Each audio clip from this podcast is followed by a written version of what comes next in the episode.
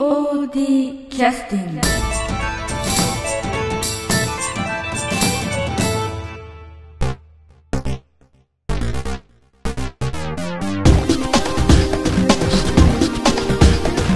はい、えー、それでは劇団 POD ポッドキャスティングを始めさせていただきます。今日は、えー、劇団スバルさんそれから劇団 POD のそれぞれあの、えー、しゅあのそのなんていうか総元締めの方に、えー、来ていただいておりまして今日はあの劇団スバルの座長、えー、小畑豊さん、それから、えー、劇団 POD の代表東野義さんに来ていただいてます。よろしくお願いします、えー、いよいよ合同公演1か月を切りまして、はい、えー えー、かなり打ち合わせもシビアな打ち合わせがねどんどん続いている状況でございますけれども今日はあの、えーまあ、小畑さんも初めて、えー、お話をお聞きするということで、はい、えー、合同公演のですね意義とかですね、はい、そういったことをまあいろいろお話をお伺いできればなと思ってますしあとは、えー、劇団スバルさんの方のですねお話なんかも少しお聞きできればありがたいなと思ってるんですけど、はい、あのまず、はい、えー、東さんにちょっとお聞きしますけど今回はその合同公演のきっかけっていうのはどういうところにあったんですか？そうですね。最初は確かあのまあおのおのの、えーね、あのスバラさんのメンバーの一部の方と、はい、うちの中島君ですかね、とかその辺あたりから、あの合同でちょっとこう新幹線さんの芝居をやったらどうかなというお話はなんか小耳にいろいろと前から聞いてたんですけどもただ東さんと和田さんのあのトップ会談で決まったとかそういうことじゃなくて。いえ全然そうじゃない。昔からなんか交友はねあられましたけど、うん、いやそういうことじゃないそういうことですね、はい、そうですかちょっと盛り上がらんですね。いや、ちょっと。引っ張られてるあの、ちょっとね、あの、そういうような、あの、東さんの方から見れば、そのきっかけはそういうことでもあり、うん、僕の方から見たら、その、うん、まあ、たまたまうちの団員のね、さんなんかがやっぱり、こう、劇団新幹線を見て。あ、マホラさんですね。はい。はい、そうですね。あの、はい、ぜひ、やってみたいと。はい。ね、で、ついては、スバルだけではちょっと無理だなと。でその POD さんと合同でもできないかなというような形の話があってでうちの方であの、まあ、ちょうど来年のレパートリー、まあ、昨年ですか。ら、はいはいはい、来年のレパートリーどうするという話の時に、うん、大変だよでもそれはっていう形でちょっと話し合ったんだけど、うん、あのでもせっかくそういうやりせっかくやるならやりたいものをやるという形で、はい、でまあ若い人なんかが主としてやっぱり新幹線にやっぱり好きな人が多いから、はい、今回劇団新幹線さんのね、えー、ですね,、はい、でそれぞれ POD さんもやってるしうちもやってるし過去に。やっぱりそういうようなファンがあのいるわけで。でまあうちの方はうちの方で、ね、じゃあ内部的にとりあえずやるかやらんか、はい、あのいわゆる POD さんにお話をするかしないか決めて。でその大、えー、まあじゃあ申し入れてみようということで、あのまあ、申し入れたという形になってるんじゃないかなとは思うんですよ。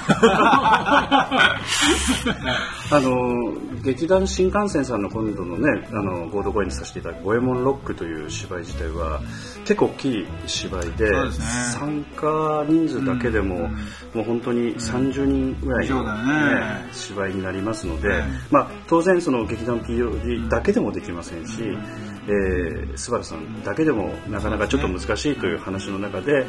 あのそういうことをまあやりたいという方が、あの発起人の方も少しあの訴えられたいろいろそういった結果がこういう結果にいろいろつながってきたということですかね。ね。うん、でもあの、まあ、普通でしたらその劇団 POD もそうですけど劇団スバルさんもそうですが例えばあの、まあ、育ってきた文化とか歴史とかが全く違いますのでうんでねうん、まあ、普通でしたらねあの、まあ結婚とかでもよく見て例えばちょっと食事の仕方がちょっと違うとかそういうことも含めてかなり違ってくるところがあると思うんですけど、意外となんかうまく進んでるので逆にちょっと本当かなと思うくらいなんですけどどうなんでしょうかねそうですね、はい、やっぱりあのうちの内部でやっぱり話してた時も、うん、まあそのいややっぱりその劇団の、まあ、成立成り立ちといいますかね、うん、そういうものとか経緯とか、うん、当然違うし当然その一緒にやった場合なんかは稽古の仕方、うん、役作りの仕方、うん、まあそれから、ね、舞台の作り方、うん、まあ裏方も含めて、ね。はいはい、まあだいぶ違うんじゃないかと、はい、そういったことで果たしてうまくやれるのだろうかと、まあいうやっぱり意見をまあ主として年配組なんかはやっぱ特にやっぱり慎重になるような、はいはいあ意見も正直言ってありましたよね。でそういうことを踏まえて、まあ、一応こう踏み出してやってみると、まあ、あと一月ですけど、まあ、今のところ、まあ、その思ったよりも順調にその皆さん仲良く楽しみながらやってるんじゃないかなというふうに思いますけどね。まあ、おそらくそのいいものを作り上げるためにはということでいろんなことをねあのなんていうか細かいところは我慢しながら進めてくださってる方も多いんじゃないかという感じはしますけどそういうことを、まあ、あんまり感じさせない雰囲気にね結構稽古場とかで出てましたのでなかなかあのいいなと思ってねちょっと見ておりましたけれども。あの実際例えば一つ今代表のね東さんも絡んでらっしゃるのはそのセットのそういったものとか小道具とかってについても一応分担して作るものね、ねはい、決めたりとかね、はい、やっておられますけどね、えー、やっぱりある程度本番近くになるとまた新たに話をしながらまたさらに分担し合ったりとかそういったこともまあ必要にはなってきますよね。えーまあ、どうしてもやっぱりいろいろ皆さんの事情が変わりますからね、うん、まあ、進行準備最初の予定とはまた違ってきた皆さんの予定も変わってくると思いますから、やっぱり、まあ、本番の日は決まってるわけなんでね、うん、それに間に合わせなければ何にもならないんで、うん、いやそのためには逆算して間に合わなかったらなんかまたいろんな方の協力を得るとか、いう形のものを取っていかないとちょっとやはりうん、まあこれだけの大きな芝居なんでね、うん、大変な部分は結構あるんじゃないかなと思いますね。すね。あの本当になんかこうやってみて大変だったっていうのね段取りしてみて初めて分かったみたいなことも結構ありますからあの今回についてはまだ見えてないところもいっぱいあるんじゃないかなとねちょっと今心配のところも結構あるんで。いっぱいあると思いますね。これからね修羅場が少し。そうそうそう、えー、でもまあちょっと大きい芝居、まあ、劇団スバルさんもそうですし POD もそうですけどもやっぱり少し経験してることもあるので先回り先回りしてなんか手は打ってるところがね皆さん若い人たちもあるのであのーちょっと予想してた最初の修羅場は結構超えてるかなという感じはね、うん、早め早めにやったりとかしてますので。あとはあのちょっと、えー、この後少しあの意味の話もまた後半お聞きしたいとは思うんですけれども劇団スバルさんのことについてちょっと小畑さんにお聞きしたいなと思ってまして。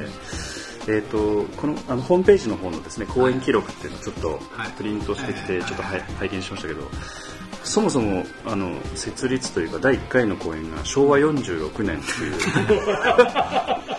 でそれぐらい一問 すごいですよね。でほとんど今だから劇団員は生まれてないですよね、ね、うん、でなおかつこの日が8月の20日という日なので、うん。うん、劇団スバルさんは、まあ、夏に公演されるケースが非常に多いんですが、はい、やっぱりこういったところから何かそういったパターンというのはできてきてらっしゃるの？ですかね。どうなんでしょうかね。時期的なパターンはねたまたまなんですけど、うん、あのこの最初に一応やったのが8月20日というのは、うん、実は僕が大学4年の時なんですよ、それでそのもう渋々だけど田舎に帰ってこなきゃいかんということになって。渋々だったんですか？あ渋々です。であのじゃあ帰ってきても面白くないしそのとじゃあ何かやっぱりやらなきゃと。何かやるとしたらやっぱり当時大学でもちょっと芝居やってましたもんで、うん、芝居やりたいなと。だけどとてもじゃないけど芝居をやる環境にはないなと、うん、だけどなんとかやらなきゃということで4年のちょうど夏休みに、あの帰ってくるということででこれ実は朗読劇なんですけど最初。あ、うん、それでこれもやっぱ20人ぐらい出るかな。ほんで実はそれゲート忍者を絡ませて僕はバスケットやってたんですけど、はい、高校まで。そのバスケットの後輩連中、はい、それをあの無理やりあのあるいは同級生に無理やりちょっとだけここあの喋ってよとか言ってそれで昔ね砺波に喫茶店がありまして、ね、はい、その喫茶店でともかくその発表すると。いうことで。超えましょう喫茶エルム喫茶エルムというところでね、ちょうど中心街にあった喫茶店で、でフォークソングのグループもなんかそのやりたがってる連中がたまたまいたもんで、フォークソングのグループと、もう一つは詩の朗読詩を作ってる連中がいたんで、まあ、あのそういう連中とまあ、三部構成みたいな。形でね、詩の朗読それで芝居の朗読そしてフォークソングと。えー、コーラ1本飲んで何百円だったかな？100円か200円ぐらいでその見るという形であそのやったのがあのスタートなんですよ。だから時期的な8月っていうのは第1回目については夏休みだからという。あとはあのある時期からたまたま団員の都合が8月都合がいいというのとやっぱりその夏休みだったら学生さんも見に見に来れるんじゃないかとい。うような期待もあって意外と8月のパターンが多かったんですね。はい、はい、あの小橋さんの方のちょっとあの、今まで本当に短いお付き合いなんですけど、キャリア的にはねあの最初の頃とは私全然存じてないんですが、うん、あのそもそも芝居に対するなんかスタンスっていうのは非常にナチュラルなあのニュートラルな感じがあるのであそうですか、うん、あんまりだからこの頃芝居始められたあるいはその先ほどバスケットやってらっしゃるというふうなことだそもそも芝居とのなんか出会いっていうのはどうだったああ芝居はね、うん、高校2年の時だったっけな、はい、あのまあ、バスケットでちょっと大怪我して、はい、それでそれをきっかけにバスケットっていうものに対して僕はもうあのバスケットオンリーの男でもうあのゆくゆくは立派な選手にとこう思って頑張ってたんだけど、はい、だけどやはり限界を感じましてねてそれとやっぱりね同時に一生懸命やればやるほどなんかちょっとね、はい、虚しいものというかねそういったような感覚があってでよく自分でこう見つめてみるとなんかね気持ちというか心のものが満たされないというのがね、スポーツの場合。スポーツ僕大好きですけど、体を動かしてその汗かいた時の気持ちよさはあるんだけど、うん、なんか心が空虚っていうかね、そういう部分があってそれを埋めるのは何だろうっていうふうに思ったらまああのやっぱり文化芸術じゃないかなと、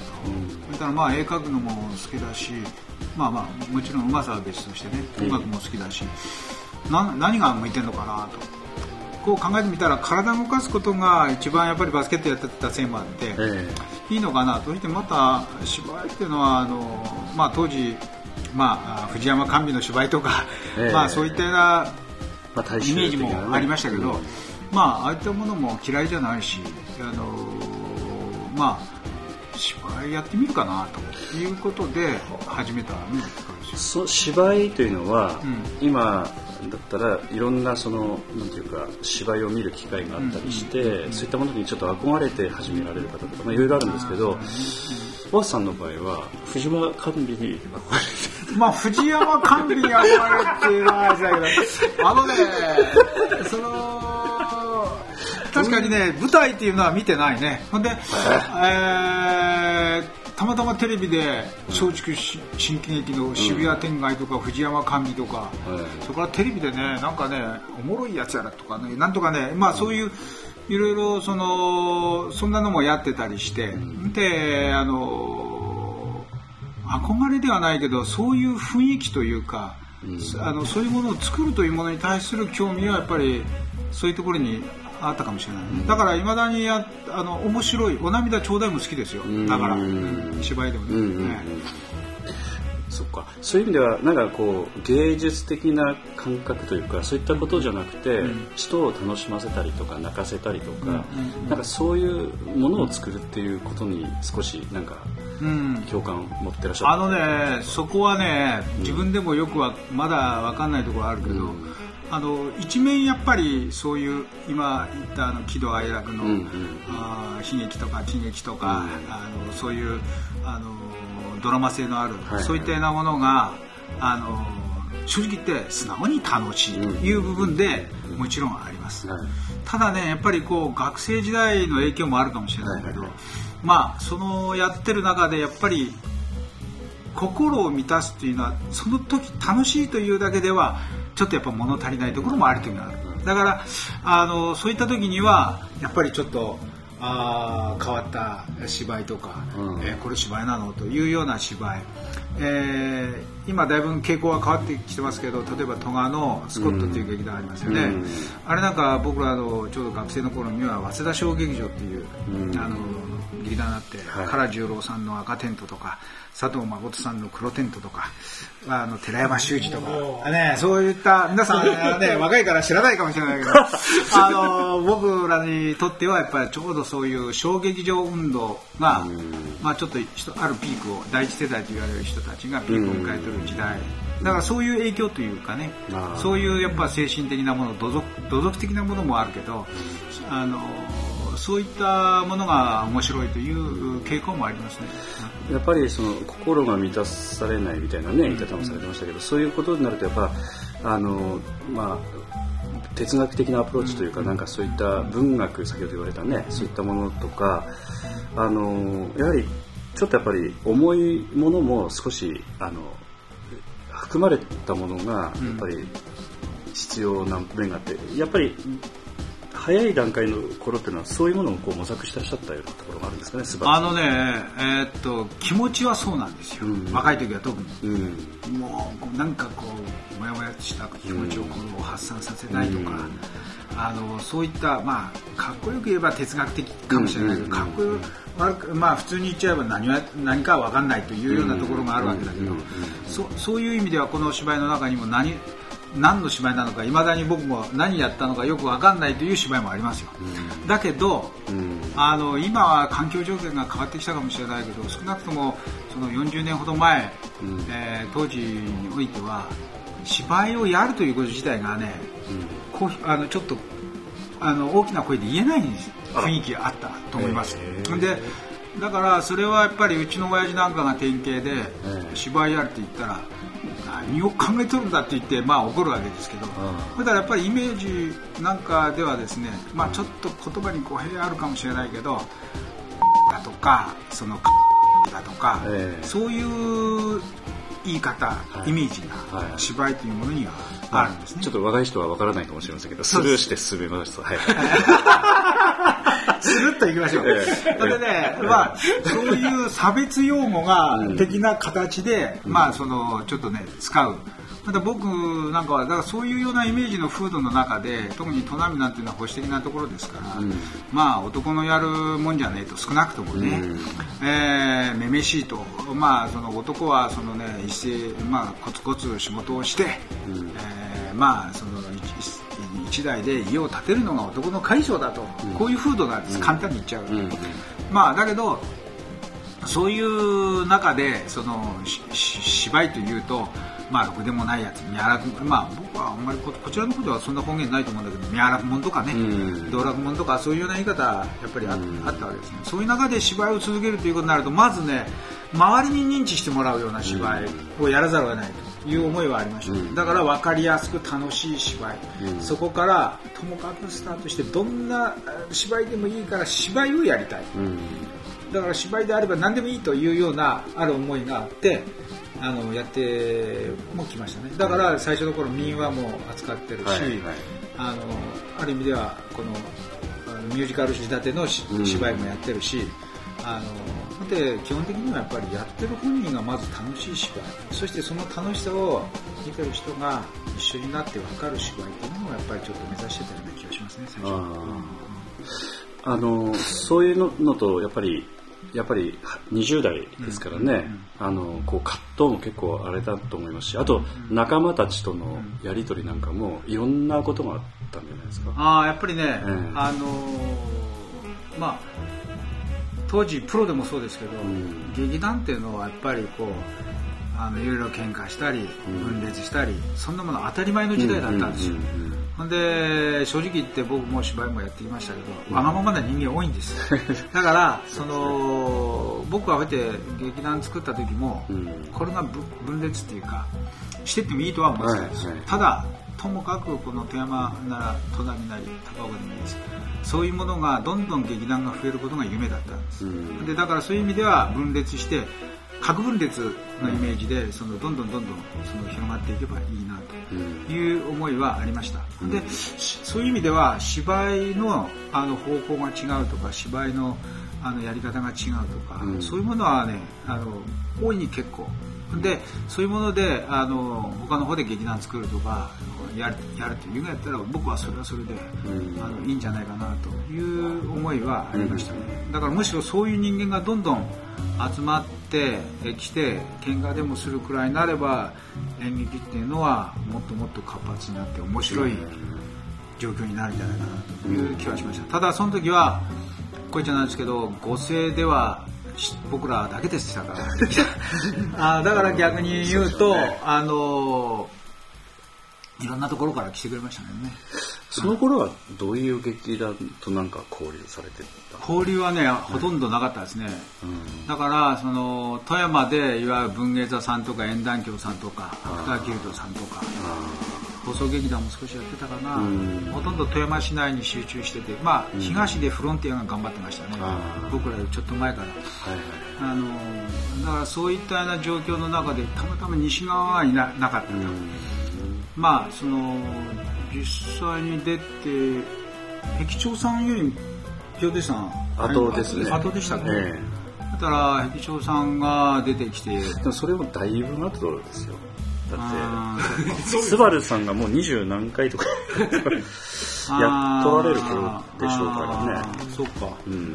まあうちもねこれ、まあ、最初の頃はねでもねあの回数は定期的にやれなかったんですよ。最初の10年、うん、これはねやっぱりね特にあのもうフラフラフラフラしてましたね。であの先ほどあのいろいろ趣味主張違って難しいんじゃないかっていう話に、また戻るかもしれないけど、まあその時はね結局当時はその女性なら結婚して辞める、はい、男なら30から仕事忙しくなって辞める、うん、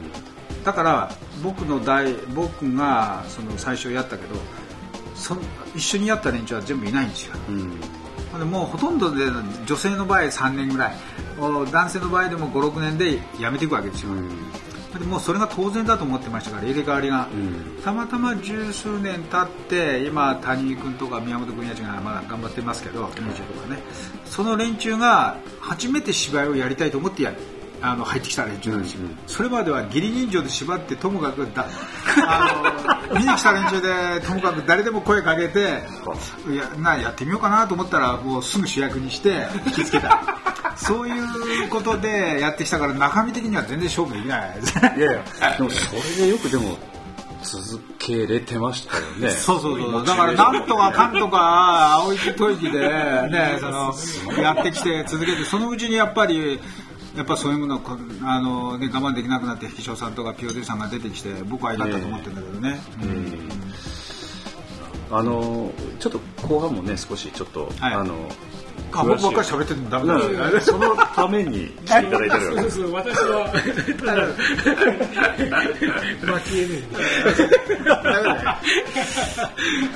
やっぱりあのなんかお聞きしてみないとね分かんないことって結構あるんでね。おそらくねスバルの方もあんまり聞けないしご存じない話があるんじゃないですか。ね。まああんまりねそういうことを喋らないからねね。ね、本当にちょっとその辺はね、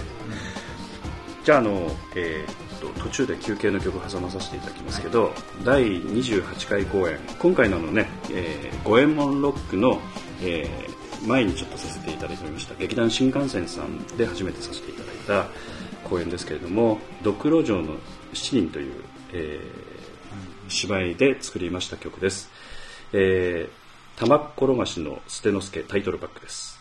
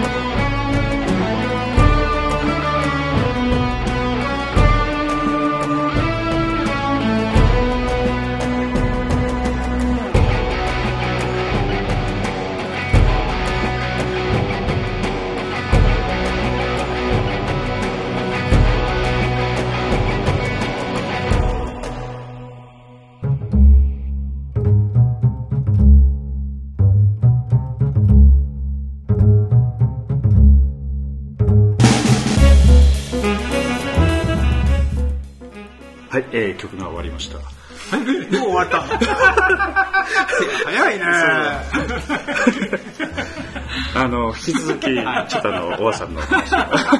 を お聞きしたいと思います。けど。あの、ちょっとあの、まだ立ち入った話をお聞きして申し訳ないんですけど、あの、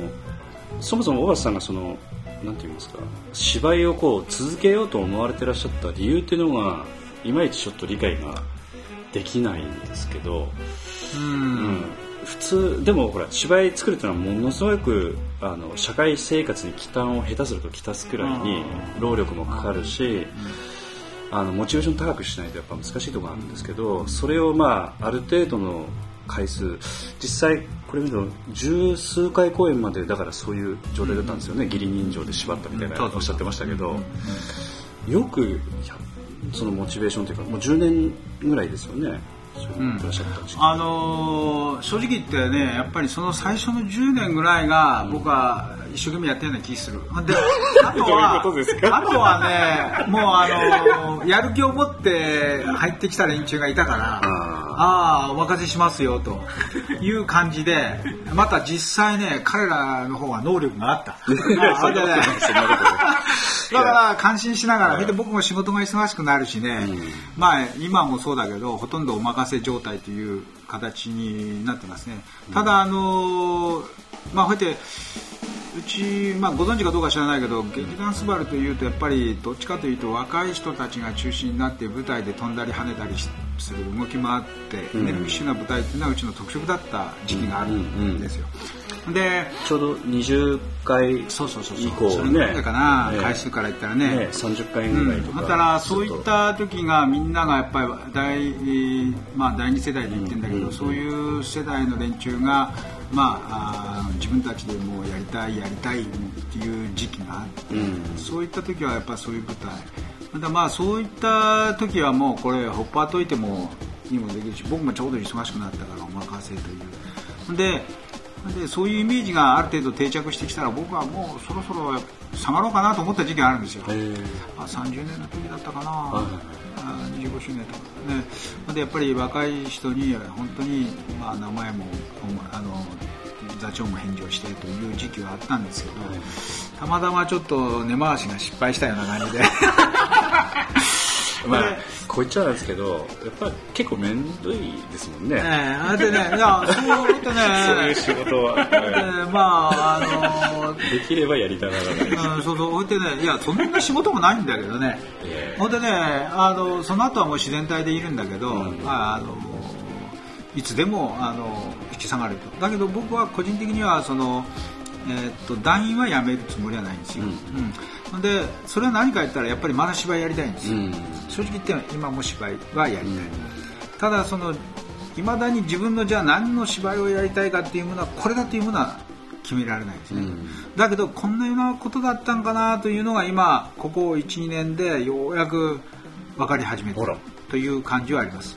今分かり始めたことなんですか、うん、あの分かり始めていうか自分自身がやりたい芝居をね。あのもっとややらないとちょっと死ねないなっていう。あのそういったようなあのものは出てきた。だけどそれは入って一体何段何段なのかなとその今その最初の10年。うんなんかのねあのまあ続けるという、はい、僕はね何でもでもねあの他のちょっと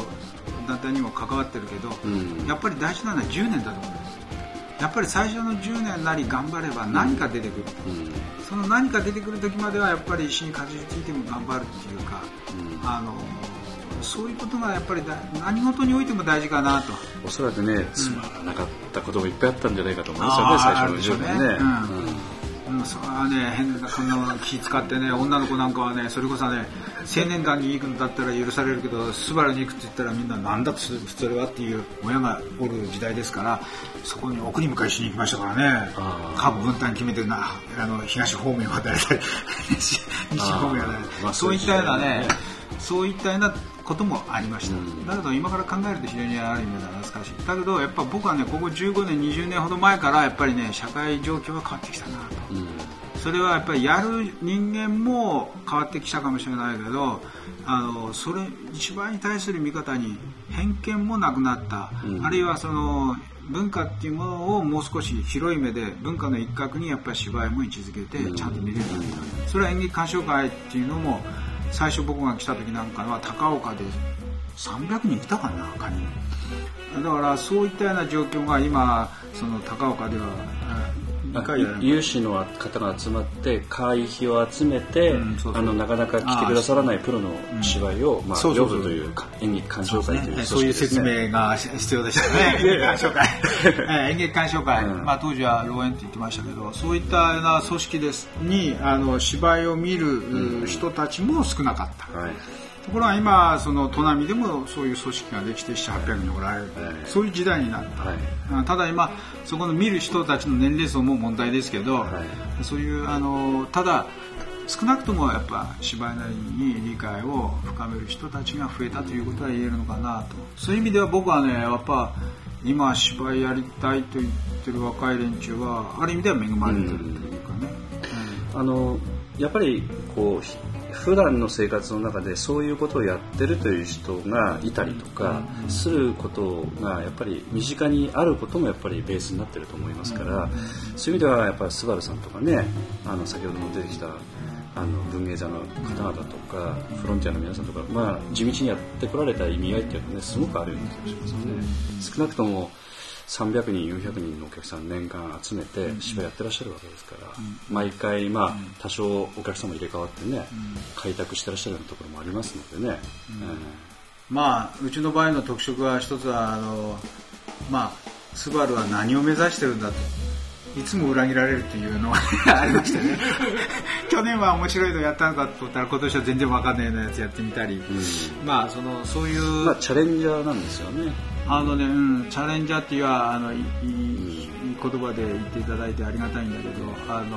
本当に、えー、まあ、リスク高いことねよくやられますからね。ああのほいでやっぱり、ね、やっぱりねやりたい芝居っていうものが一番舞台でやっぱり輝くと思ってるんだよね、うん、だからそのじゃあやりたい芝居っていうのはじゃあどんな芝居なんだって言ったら昔だったら主義思想があって理念があってこれだっていうまあそういう立派な人も多かったですね、だけど今自分自身がやっぱりなかなかつかみきれない時代ですから、やっぱりまあ僕自身もそうだけどあのある時はやっぱりこう大いに笑って楽しめる芝居をやりたい。と思ったら次は悲しい芝居をやりたい。もっと深刻な芝居をやりたいとか社会性のある芝居をやりたいとかこうやっぱりね波があるんですよ人間自体もね、うん、今年はこうだったけどその反動で来年はこうだとかね。だからそういう意味でやっぱりあの一定の方向でこういうものをちゃんとやっていきましたという階段を上るような形での芝居作りではないかなというふうには思いますけど。だけどやっぱりアマチュアですからあの皆さんある意味では趣味でやってるわけですから、やっぱ好きだっていう情熱をやっぱり意欲を大事にした芝居作りがやっぱ長く続く秘訣かなという気はする。うん、その辺につきましてはスバルさんという、うん、劇団がやっぱあるので、うん、まあ、社会生活をしながら芝居に携わっていくというやっぱりあの形というのはね、それぞれ模索してきてらっしゃるので、そういうのは、まあ、ある程度ちょっと真似をすればねあやっていけるかなみたいなところあると思うんですけどやっぱり最初は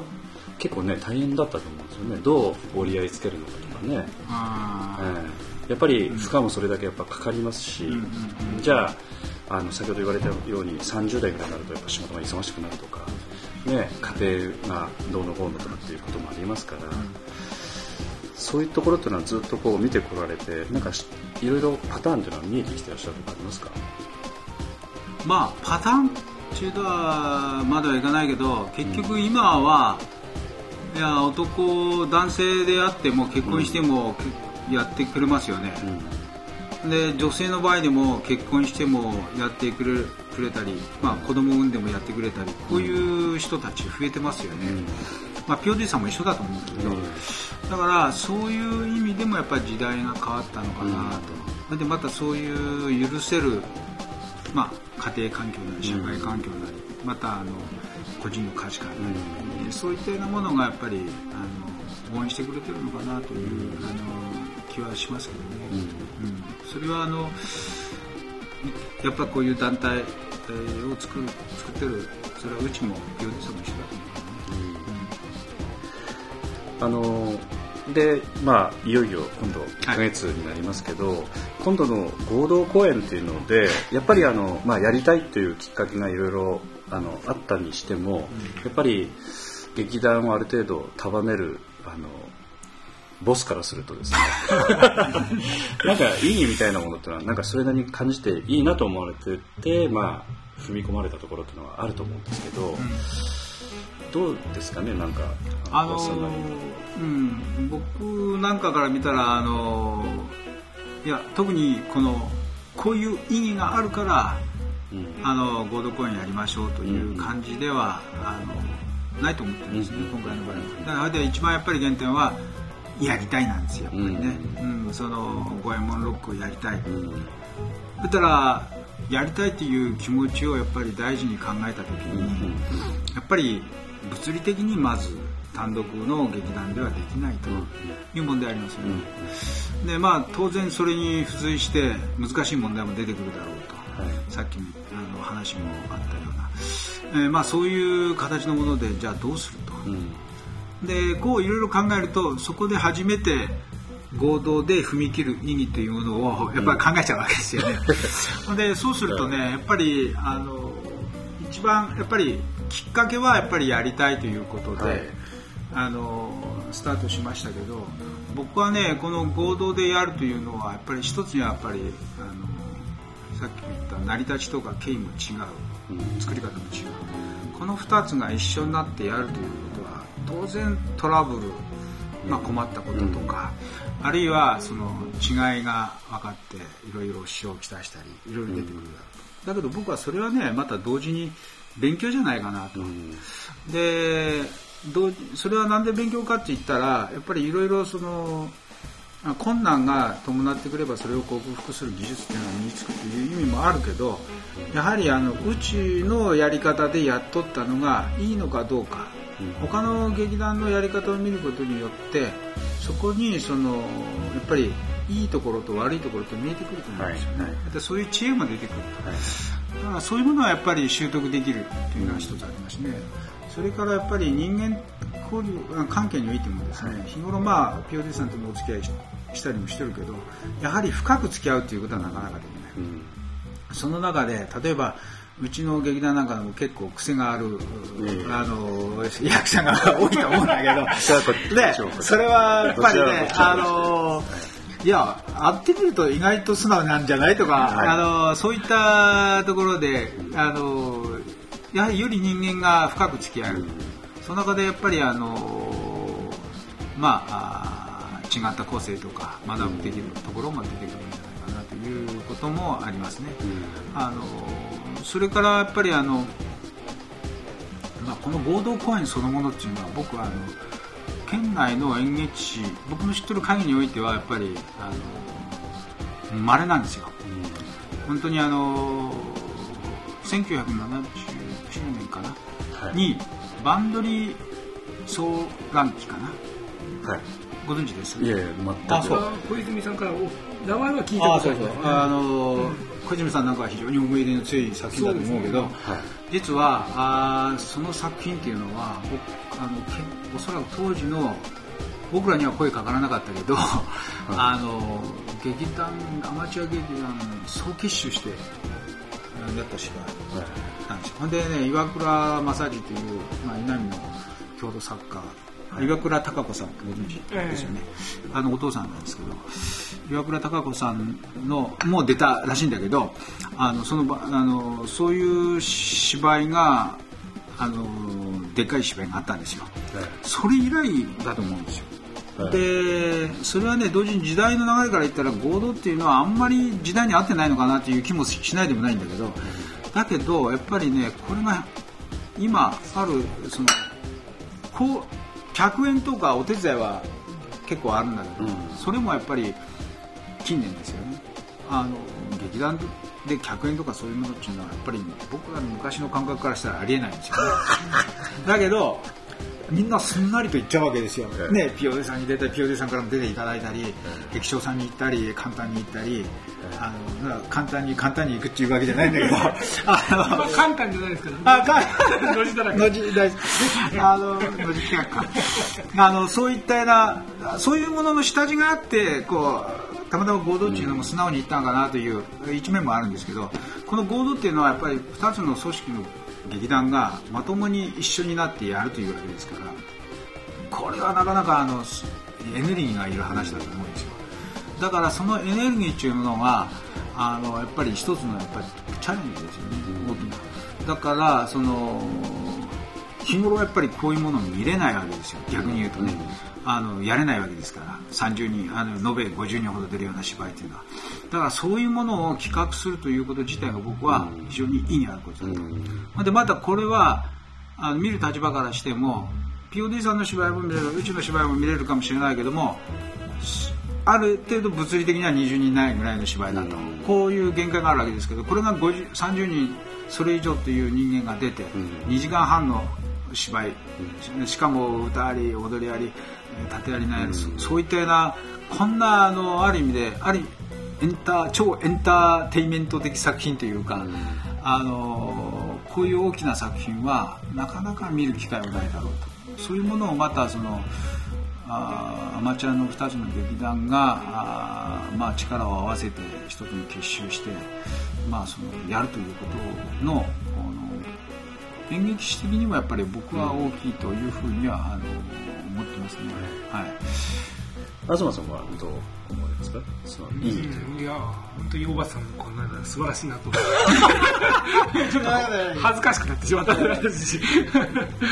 うん、やはり同じでやはり僕はやはりなんていうかなこの交流っていうのはすごく重要になってくるかなっていうところですよね、うん、あのやはり僕自身ねこんなこと言っちゃ失礼になるかもしれないけど芝居そのものはあんまり好きじゃないかもしれないんですよね。というよりも意外とフィクションが、うん、というよりもノンフィクションが好きかなと。だからフィクやっぱり芝居ってフィクションじゃないですかね。作られたものというか、台本があって、それに合わせて作っていくっていう。だから僕はそれそのものはあまり興味はないんだけど、それを作る過程において出てくるこうノンフィクションのドラマ、そっちが面白いかなと。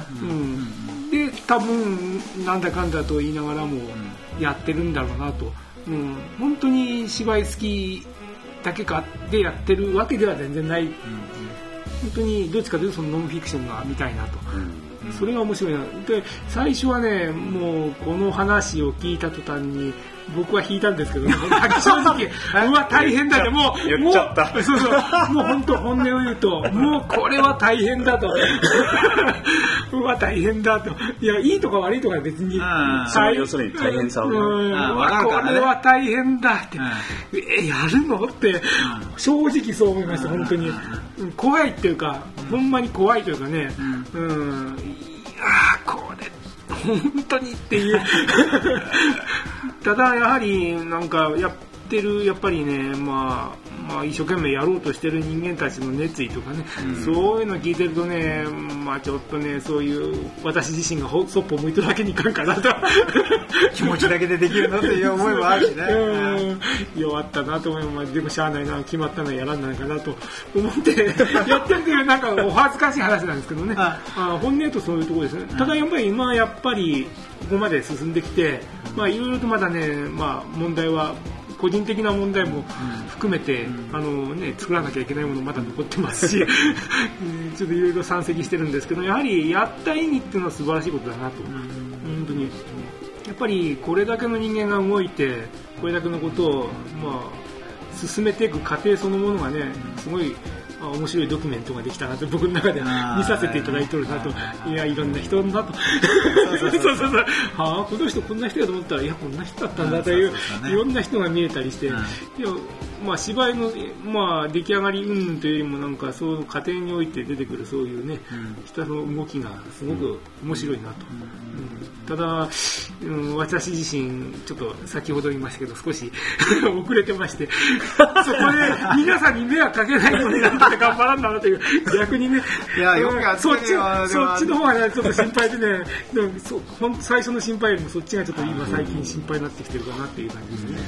はい、あの今お二人のお話をお聞きしててやっぱりそもそもの最初のポイントっていうのはやりたい人がいるんだから何とかしてあげようっていうか、そういったところがねやっぱり2つ大きいポイントでやっぱりそういう情熱とか思いとかにある程度ほだされるっていうかね、でそういったところがまず原点にあるので、うん、あのやっぱりあまり難しいことを、まあ、正直言って考えてらっしゃらないんだなというのはよく分かりました、非常に素直に反応でね合同公演というのはあのまずやろうっていう話になったのかなっていう感じがね非常にしますよね。でその中であの結果的に意義が見えてきたみたいなことがねあるいは進める中でいろんなことを考えるきっかけになってきたっていうか先ほど小さんがおっしゃったように、まあ、勉強というのも一つでしょうしあるいはこう経験というのも一つでしょうしね、うん、あの東が言ってましたけど、まあ、ドキュメントっていう考え方もありますけど、そういったこともあるかもしれませんしなんか非常にそういうことであのお二人ともそんな難しいことを考える人じゃないということはよく分かりました。あんまり考えてないですよね。考えてたら続かない。まあ、ね、あのこう年寄りはこう言っちゃなんだけど若い人に乗っかるしかないからね。若い人の勢いに。というオチがついたところで、ここで終了させていただきます。じゃあ今日は遅くまでありがとうございました。はい、じゃあ、ここは1ヶ月頑張りましょう。はい、頑張りましょう。POD キャスティング